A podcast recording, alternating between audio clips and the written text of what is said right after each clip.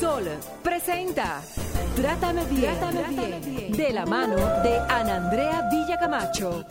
Trátame bien, trátame, bien, porque ya basta de silencios que duelen y matan.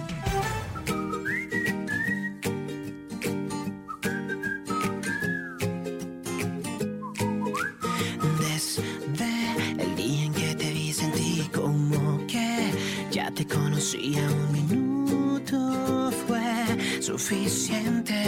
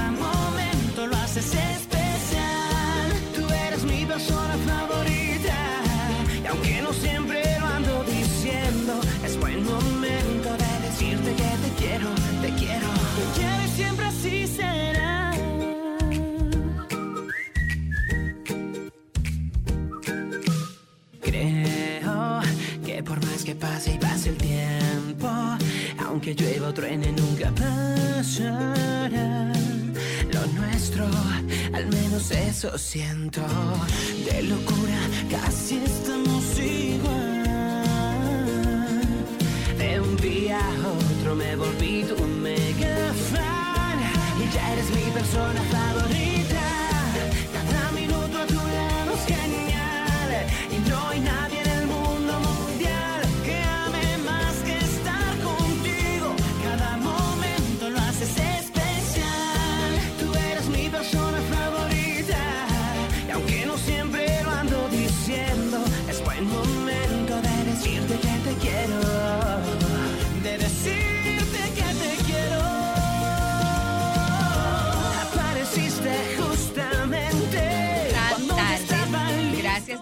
por estar con nosotras en este nuevo abrazo que es tu programa Trátame Bien, el programa Vitamina. Soy Ana Andrea Villacamacho y estoy en Sol 106.5, la más interactiva. La producción de este programa es de Jennifer Peguero y hoy tenemos un plato fuerte pero muy fuerte.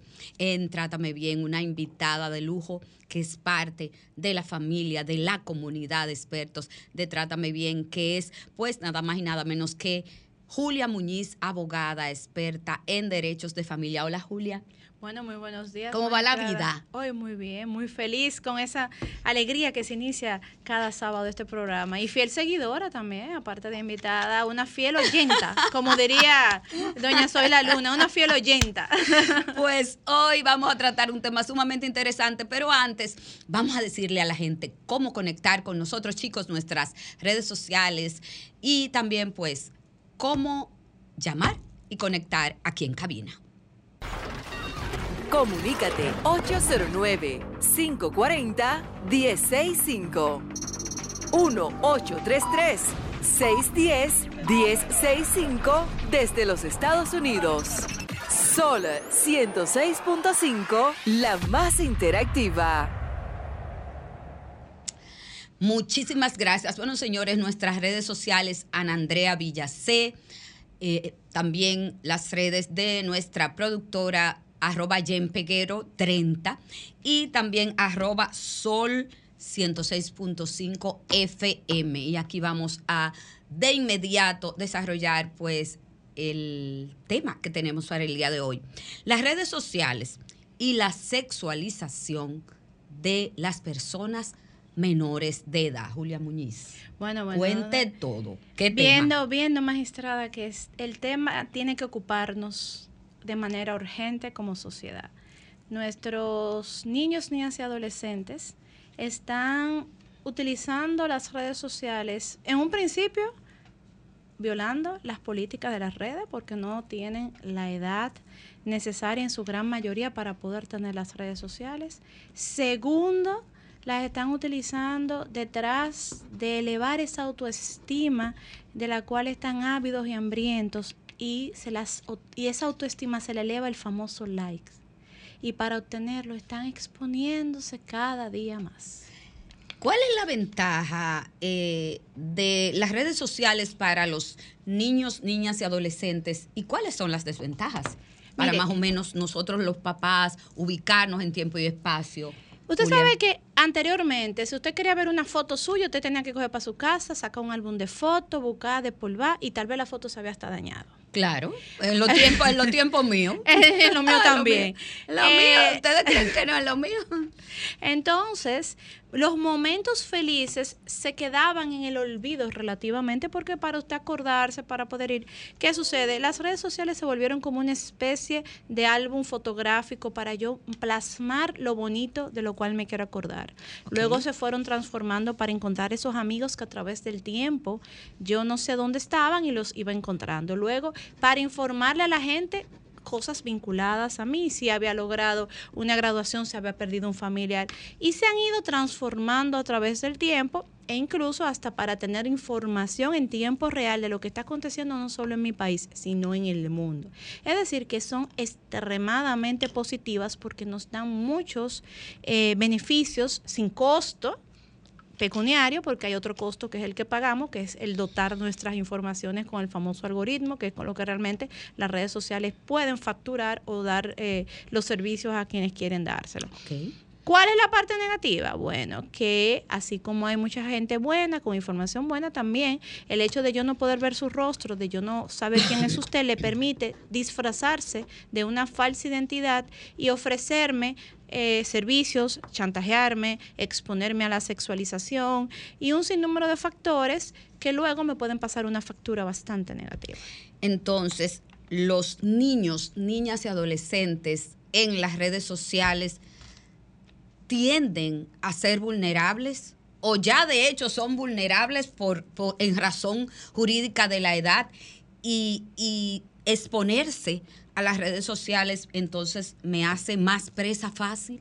Sí, porque yo, lo, yo, yo pongo el ejemplo de las redes sociales como ir al océano lleno de tiburones, A ver. lleno de, de, de- de pirañas, lleno de todo tipo de, así como también de delfines, muy lindo, y de, lleno de todo.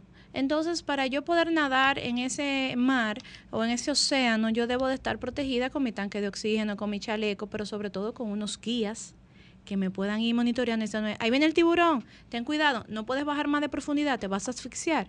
Y ahí es donde está la gran falla, que nuestros niños están sin esos guías, que son sus padres. O sea, silvestre, navegando. Y no está lo magistrado. Silvestre no está o sea, navegando a través de, de las redes y ahí puede aparecer mucha gente buena, amigos con que conectar, pero también viene el gran problema. Yo sé que muchos de los padres que nos están escuchando, Julia, se pueden preguntar, pero ¿a qué edad yo puedo darle un celular a mi hijo? ¿A qué edad yo puedo permitir que mi hijo navegue en internet sin ningún problema, porque ahora mismo los, hay colegios que eh, las tareas te la colocan y tú tienes que ir necesariamente al internet. ¿Cómo, cómo manejar esto? Se lo pregunto porque yo fui una madre de la vieja era. El Julio César ya tiene sus años, por ende, fui madre muy joven realmente, muchachos, eso debo de aclararlo. Entonces, eh, antes no, pero ¿y ahora? ¿Cómo, o sea, cómo manejar eso? ¿Cómo bregar como papá ante esa realidad que tengo que me da en la cara? Maestra, ¿usted ha escuchado que dice muchacho chiquito, problema chiquito, Ajá. muchacho grande, problema Ah, grande? Hace mucho sí que yo Ah, escuchaba eso. Ah, bueno, pues usted sabe que eso es así. Eso es verdad. Eso es una realidad, magistrada, porque eh, ¿qué sucede? El hecho de que real efectivamente, la- eh, luego y más después de la pandemia, se Claro. utiliza como un excelente mecanismo para el ámbito académico, aunque recientemente la UNESCO dijo que era más negativo que positivo, y su valoración tendrá, ¿no? Eh, la realidad es que yo digo que no es un tema de edad, Para mí un niño, niña, un adolescente está preparado para tener un dispositivo o navegar libremente cuando tiene unos padres que pueden acompañarle y supervisar. Si usted no se puede comprometer a poder tener esa confianza de tener la clave de su hijo, de que su hijo o su hija le pueda decir, me está pasando tal cosa, me están hablando, me estoy enamorando, me están vendiendo algo, estoy viendo algo que me gusta, entonces su hijo no está preparado para tener un dispositivo. Si no hay supervisión, ¿está la real exposición de mi hijo a ser inclusive utilizado, sexualizado y hasta más de ahí? Totalmente, maestra. Yo tengo una niña de 8 años que va a cumplir 9 ahora y está loca por un dispositivo. Ella quiere ser youtuber, ella quiere ser influencer, ella... Y yo la pongo mucho a que ella vea eh, informaciones sobre el tema conmigo, pero obviamente no le doy un dispositivo ni tampoco le doy redes sociales, lo cual a ella la hace sentir un poco ofendida conmigo en algunos aspectos porque sus amigos tienen, porque ella ve. porque yo le digo, y yo trato mucho de llevarla y de irla educando. Y yo incluso hasta le he enseñado mi temperamento, porque yo tengo un temperamento fuerte. Yo le digo, a veces mamá te habla fuerte, pero mamá es así, no es que te está peleando. Entonces ya ella entró en una dinámica de que me dice, mira mamá, yo te voy a decir, aunque tú, Ay, aunque tú, aunque tú te pones guapa, eh, porque yo sé que tú no te pones guapa, mamá, pero yo te lo voy a decir. Entonces yo estoy tratando de construir ese canal de comunicación, de que ella sepa que aunque en una primera instancia, tal vez yo le diga, yo te dije, ella sepa que mamá siempre la va a ayudar y estar ahí para ella. ¿A qué edad, Julia Muñiz, yo debo de darle un, un dispositivo a mi hijo? Le pregunto porque yo veo niños muy pequeños con un celular por doquier. ¿Y cómo es eso? Bueno, que pasa es que eh, eh, el problema aquí está que si usted está criando con sentimiento de culpa y tenemos niños de padres vivos huérfanos, y, Sí mismo es. y la forma de yo quitarme el muchacho de arriba es sacando eh, eh, a plazo, que muchas veces a plazo, un Sí, dispositivo un de esta lío. magnitud, para yo quitárselo o para yo sentarme a conversar con usted. Toma, agárrate de ahí, sin yo ver lo que usted está haciendo, lamentándolo mucho, estamos llevándolo a un desastre. A partir de los 16 años, ya ellos tienen como cierto nivel de madurez cierto, yo no dije que eran maduros, cierto nivel de madurez y pueden entender un poquito más, porque otra cosa, magistrada, ¿qué pasa? A mí no me va a pasar eso. Yo sé que eso pasa, pero a mí no me va a pasar, porque Ajá. entonces ahí ellos son más superhéroes, tienen menos, me- eh, menos temor, se creen ya, están en ese intervalo entre que ni soy grande ni soy chiquito. Exacto. Entonces- Adolece. Adolece de algo. Exacto. Entonces, ya ahí hay un poquito más de, de cierto decirle, mira, te puede pasar esto, ya tú tienes un nivel de responsabilidad, pero nunca se pueden soltar. Y es que los hijos nunca se sueltan, magistrada. 13 años. Yo he visto niños eh, de 11 años con acceso a dispositivos y a internet. He visto niños de 12 años, de 13.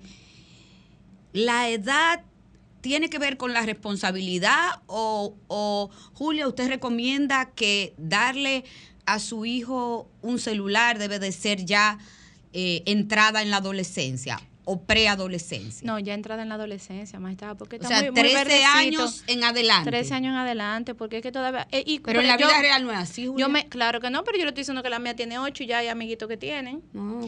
Pero todavía hay algo peor. Yo le voy a poner un, un- un tema peor que tener un dispositivo. Y lo que le suben los videos de sus hijos bailando con la blusita por aquí, el chorcito y dando esos golpes de barriga, que el mismo papá que lo sexualiza a través de sus propias redes.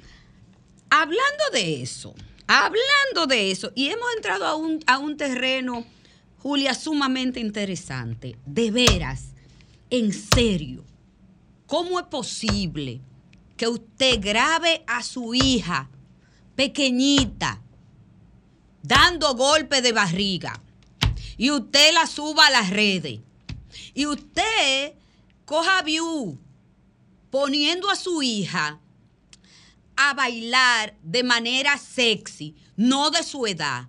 Y usted, y hasta le saca eh, cuentas en Instagram, y hasta le saca cuentas eh, eh, en, en YouTube. Gracias, chicos, por decírmelo. Yo me pregunto, en serio, en serio, ¿será que las mujeres desde pequeñas somos mercancías? Que nos cosifican desde pequeñas les dejo esa reflexión. A ver, ¿Usted tiene un mercado en su hija o usted quiere una chica que crezca sabiendo lo que vale, sabiendo los valores que tiene? Usted está educando una niña trabajándole mucho el amor propio, la dignidad, la honestidad. Y puede ser que yo me vea muy romántica, pero solo piénselo, solo piénselo, porque de verdad que las mujeres no somos mercancía. Las mujeres ni las niñas no estamos para ser vendidas bajo ningún concepto. Gracias, cierro comillas, Julia Muñiz. Sí, maestra, y lo peor todavía es que el actor es la madre que está promocionando. Ahí todavía es más triste todo eso que usted habla de esta reflexión, que a mí me ha tocado también eh, eh, esa reflexión que usted acaba de hacer. Estamos mal. Como Julia, madre, usted tiene toda la razón. Eh, y, y- y duele, duele, porque luego esos son los casos que llegan a su despacho, magistrado. Ay, sí. Porque las prepararon para eso. Claro las sí. prepararon para eso. Claro las sí. prepararon para entender que su belleza era su poder para subsistir sobre la tierra y que tenían que tener ese proveedor, ya fuese esposo, novio, eh, amante, chugardari, como le dicen vulgarmente hablando. Ay, en estos días fue que yo entendí ese concepto, señores, porque ustedes saben que uno se va modernizando poco a poco, muchachos, es que uno se va modernizando. Yo le digo a Jennifer Peguero. Y, y dije que yo prefiero un sugar daddy. ¿Qué, qué, qué es? Julia? Pero hasta el término. ¿Qué es eso? Pero que usted, oiga, óigale como sugar daddy, de papá. O sea, eh, eh, analicemos qué es lo que estamos Ajá, ajá, ajá. eh, proyectando. Un papá dulce. Un dulce papá. Entonces, dulce es que me dé dinero por mi cuerpo. Dulce que me dé dinero porque yo le doy placer. Ay, en serio, pero, pero, pero, pero, Eh. pero, ¿y en serio? Pero, ¿y cómo es? ¿Y cómo es esto? Señores, cuando nosotros regresemos de esta pausa, Julia Muñiz y yo vamos a seguir hablando sobre el tema de el peligro o el beneficio que conllevan las redes sociales para los niños, niñas y adolescentes. No le cambie.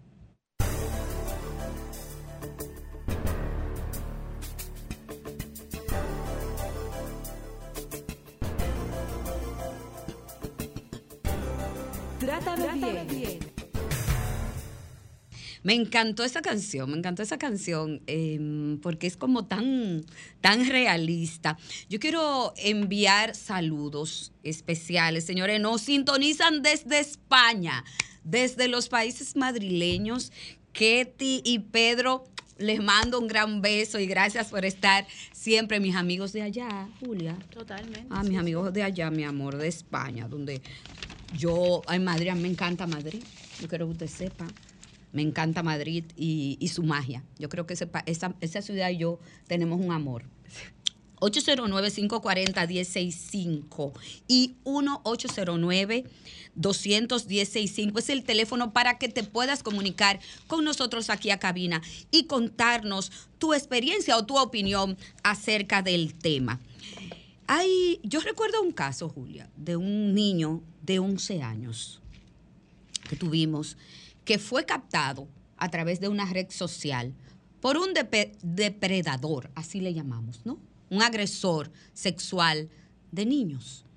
Se hizo pasar por un adolescente y el niño creía que estaba hablando con un adolescente. Como el individuo es de estatura pequeña, se vestía como niños. Y, ese niño, conjuntamente con los otros amiguitos, lo, lo entraban, a- le daban entrada a un club social el- del cual todos eran socios y llegó a vías de hecho a abusar sexualmente de otros compañeritos de él. Obviamente usted sabe que ese ser humano está en un recinto penitenciario de aquí del país. ¿Y cómo se dan cuenta los padres? Revisan la computadora del niño de 11 años y es que se dan cuenta de todo lo que está pasando ahí. ¿Qué lectura le damos a ese caso, Julia Muñiz? Mire, maestra, eso es lo que se llama grooming. Ese es el adulto que se hace pasar por otro menor de edad con el objetivo de entrar al círculo de acompañamiento y poder entonces llegar a compartir con los menores hasta el punto de lo que usted acaba de informar de lo que es el abuso. es extremadamente común que los casos de grooming se den día tras día. Mire ahí donde estuvo la pieza básica para lograr el hallazgo, que revisaron la computadora. El problema es que lo revisaron muy tarde, porque ya se había consumado el abuso. Entonces, me dicen, ah, que el Código de Niños, Niñas y Adolescentes establece la confidencialidad. Sí, tienen derecho a su confidencialidad y a su integridad siempre y cuando no estén en riesgo. Por eso es la importancia de la comunicación en todas las etapas y en todos estos procesos. Además de que, maestrada, cuando todavía yo estaba entrando a la universidad y yo visitaba una casa o me visitaba a mi casa, uno de los nuevos amigos que había hecho en la universidad, se pasaba este filtro de quién tú eres hijo. Claro. Cuéntame, ¿en qué colegio tú estudiaste o en qué escuela tú estudiaste? Claro, interrogatorio, venga interrogatorio. Exactamente. Eh, normal, o sea, eso iba, de rigor. Entonces, ¿cómo, la investigación de rigor iba. ¿Cómo yo ahora le di, cómo a mí mi hija me dice, mira mamá, para que por favor le dé, porque para darle acceso a un club social eran los papás que tenían que dar el permiso del acceso, porque el menor aún tenga el carnet no puede tener invitados. Claro. Entonces eso era, mira mamá, yo quiero invitar, o papá, quiero invitar a un amiguito, pero ¿dónde salió ese amiguito? ¿Dónde tú lo conociste? Señores, ya hemos perdido la sensibilización de la voz de alerta de que si ese niño no es del círculo del que yo estoy acostumbrado a hacer la debida diligencia. Porque eso es una la debida mínima, diligencia. La, mínima, por lo menos. Entonces, yo no puedo, otra cosa, magistrada. Y ese reguero, y lo voy a decir en términos llanos, ese reguero muchacho andando solo en plazas comerciales. La suerte que las ah, plazas comerciales se han puesto duras en eso. Ah, no, full que se han plantado, pero aquí había una plaza comercial que después que esa plaza se plantó y prohibió eso, usted veía en la esquina de la calle, de la Churchill, todos los muchachos afuera, porque la plaza se plantó y le dijo, no, no, no, es que ustedes aquí no pueden venir solos sin adultos, que lo supervise. Porque eso es una responsabilidad para nosotros que nosotros no podemos asumir pero esa es una debilidad de los padres. Volvemos otra vez, maestra, porque todo se le tira al gobierno, todo se le tira al Estado, todo se le tira al sistema. Y a la escuela. Y a la escuela. Ahora yo le voy a decir algo, maestra. ¿Usted puede defender a un niño si no le llevan la denuncia? ¿Cómo usted, ¿Cómo usted, como actor del sistema, se entera de qué está pasando? Porque alguien se lo informa. Claro. ¿Y tienen quiénes están obligados, según la ley 136-03, que es el Código de Protección de los Derechos Fundamentales de los Niños, Niñas y Adolescentes. Pueden denunciar los psicólogos, los directores, los profesores, el personal de salud. Y solo nos enteramos como órgano reactivo que persigue el delito a través de una denuncia, que puede hacerla cualquier adulto o cualquier persona que esté enterada del caso o los padres o los tutores. Pero ¿qué es lo que queremos? Llegar al punto de que la gente no tenga que ir a denunciar un abuso contra un menor de una persona menor de edad. Pero ¿cómo llegamos ahí, Julia? ¿Cómo, cómo prevenir que esto pase? Acabando de entender lo que es el abuso. Hemos normalizado la violencia y hemos normalizado el abuso. Hemos normalizado un tipo de violencia es la sexualización de nuestros hijos a través de las redes sociales por más que usted me diga a mí, usted poner un niño, una niña, a exponerlo con connotación sexual, de baile, de vestuario, una serie de factores, aún al niño le gusta y que no sabe lo que está haciendo porque no tiene conciencia de eso. Es una forma de sexualización. Y es un tipo de violencia. Entérese, usted oye, entérese que eso es así. ¿Qué otras formas, Julia, tenemos de sexualización? No sin antes irnos a la calle. Julia, hola, hola. ¿Cómo está? Andrea, un abrazo. Hola, hola, ¿cómo te sientes, cariño? Bueno, bien, porque mm, abierto como todos los días y, haciendo lo que hago siempre, pues hay que dar gracias por eso. Amén. Y escuchando tu programa, eh, nada, un abrazo para el pueblo dominicano y para la, la invitada que está, que lo está explicando muy bien. Gracias también a ella por sacar este tiempo y llevar luz a, a la población y en especial a, a, los padres, a los padres que, que se preocupan por sus hijos y que, que tienen que poner de su parte aún no tengan todo el conocimiento y el poder sobre los hijos, porque los hijos ya ellos se quieren gobernar desde muy temprana edad y después entonces la consecuencia eh, lo sufren ellos, lo, sufren, lo sufrimos nosotros los padres. Yo soy de la que creo que en las escuelas, eh, siempre insisto, como ustedes lo mencionaron, que las escuelas debe ser el vehículo de, de o sea, de, de llevar estos tipos de, de, educación, de conocimiento a los estudiantes, porque los estudiantes se llevan mucho de los profesores y, y, están ahí todos los días con ellos. En cada, en cada recinto escolar deberían de haber muchos profesionales, así como la, la señorita que está, para que... Julia, Julia Primitiva, ah, Julia. Muñiz. Sí, Julia, mi amor, disculpa, mi hija, que no había cantado el nombre. Entonces, ¿por qué que los padres muchas veces no tenemos el conocimiento para, para, o sea, para explicárselo a los hijos? Y los hijos, repito, no se quieren llevar de los padres, porque así están todos, lamentablemente.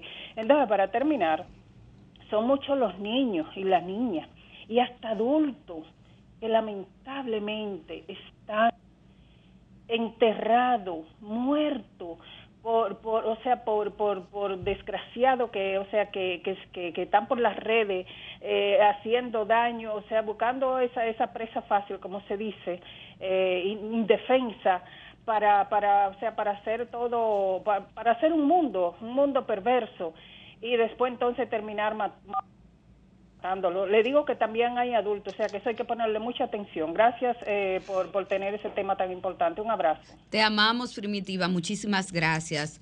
Julia, ahí tenemos esa inquietud de Primitiva. Quisiera que nos, nos dieras luz. Bueno, muchísimas, gracias a la señora Primitiva. Yo creo que ella ha dado también en un punto muy importante y es el gran desconocimiento que, se existe, que existe socialmente de diferentes temas. Porque usted sabe, magistrada, que nosotros tenemos un círculo de violencia normalizado.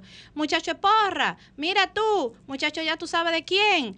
Eh, incluso, magistrada, hasta una forma de saludar no es, mira hijo de, eh, o sea, entre los mismos adultos. Y eso es un tipo de violencia verbal que va condicionando el accionar agresivo. Entonces yo creo que sí, que eso es importante. Lo mismo está pasando con el acoso escolar, que es la antesala para la violencia escolar, donde no se acaba de entender que esas no son cosas de muchachos, magistrada, donde no se acaba de entender que es necesario eh, poder educarnos de lo que es correcto y de lo que es incorrecto para poder formar al ciudadano.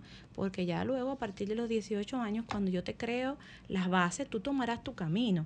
Pero yo te estoy dando las herramientas. No, te las estoy dando.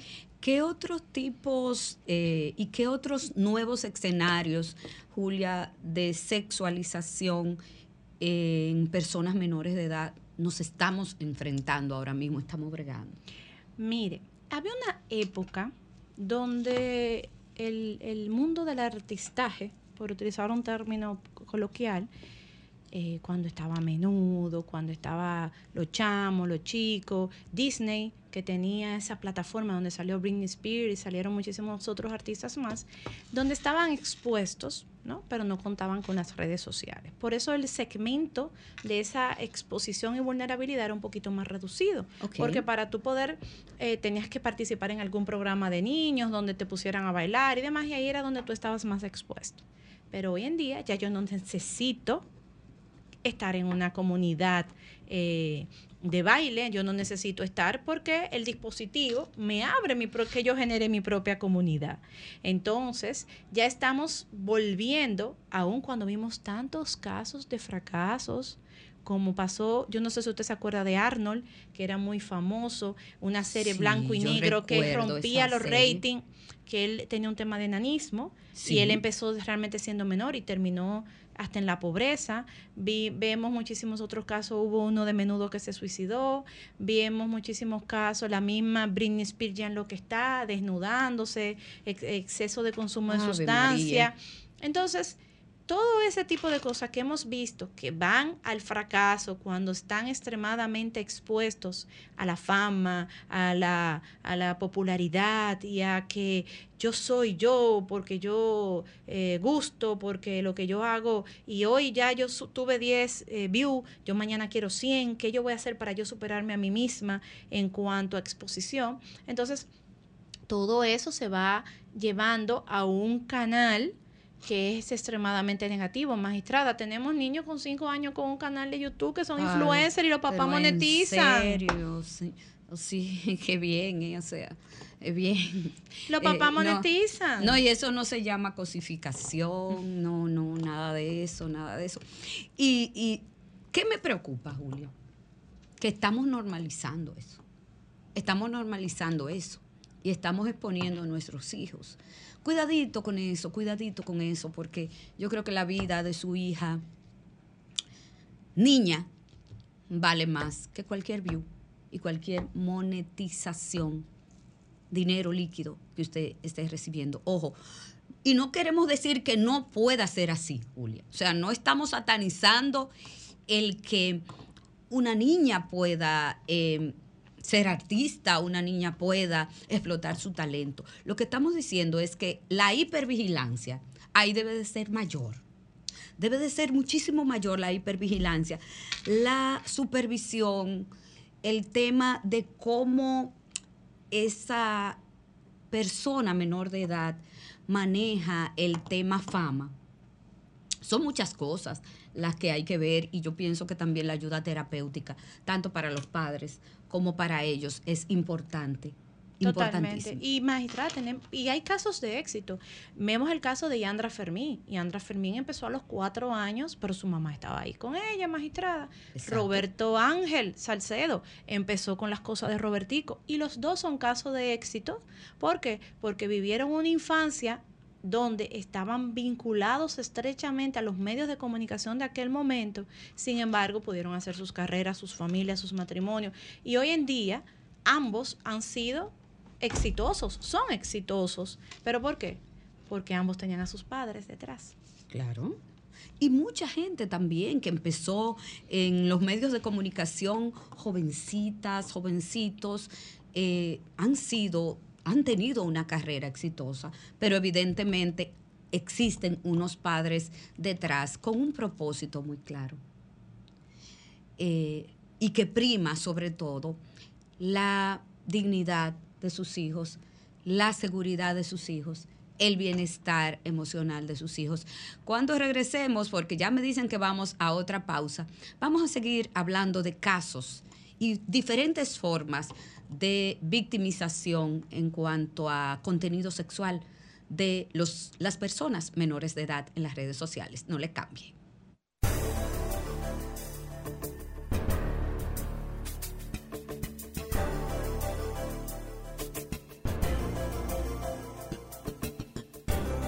Trátame, bien. De nuevo aquí al aire, programa Vitamina. Miren, un estudio eh, ha revelado que la observación de 638 videos publicados por cuentas seleccionadas eh, en un mes mostró un entorno proclive a la sexualización. De 10 10 de 12 cuentas difundieron conductas sexualizantes en niños, niñas y adolescentes. El 26% de los videos incluían gestos seductores, como moverse los labios, sacar la lengua. Un 25% incorporaba canciones con connotaciones sexuales, Julia Muñiz. Un 22% realizaba bailes seductores de niñas un 14% la vestimenta dejaba al descubierto parte del cuerpo como el torso o la espalda. En la menor, me- en la menor medida, los videos de los influencers aparecían en ropa o bañador y lo hacían también con el uso del lenguaje sexual o degradante. Dígame, Julia Muñiz. Bueno, maestra, es que ese es el, ese es el, el gran punto, porque si a eso le aunamos las letras que se bailan, porque también ese- eso también le suma, es como un agravante, no es lo Un no- contón, un contón. Exactamente, porque ahora las letras están, ya antes se podía mandar un mensaje subliminal con connotación sexual, ahora los temas son explícitos que invitan al- al- a, la, a la intimidad de manera pública. Entonces, ah, el, el baile, y ahí se va dando ese escenario, entonces empieza que yo la veo, la veo más grandecita de lo que es, Ajá. empiezo a chatear y caigo en el famoso sexting.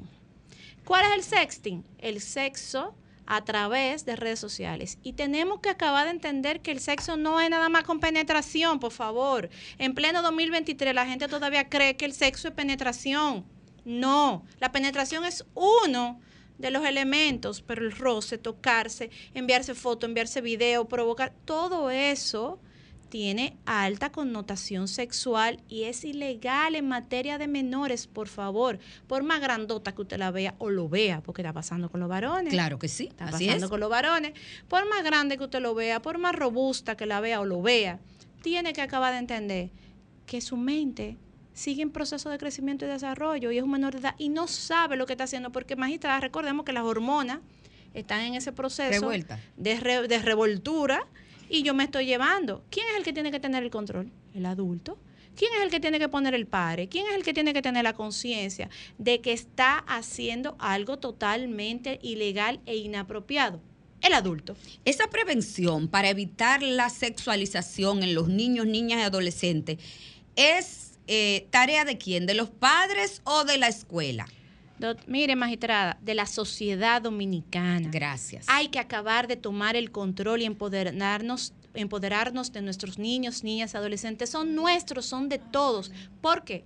Porque esa niña que usted está viendo ahí, que aunque no vive en su casa, el día de mañana el adolescente embarazada que forma parte del presupuesto nacional, que forma parte de la sociedad en decadencia y que forma parte de los problemas sociales. Luego resulta que esa misma la señora que luego va a su casa a darle asistencia y ya usted tiene un problema. Ese mismo muchacho que usted ve en la calle, que hoy en día no sabe hacia dónde va, es el que es un delincuente. Nuestras bandas están conformadas por menores y jóvenes, y los jóvenes porque empezaron desde menores a delinquir.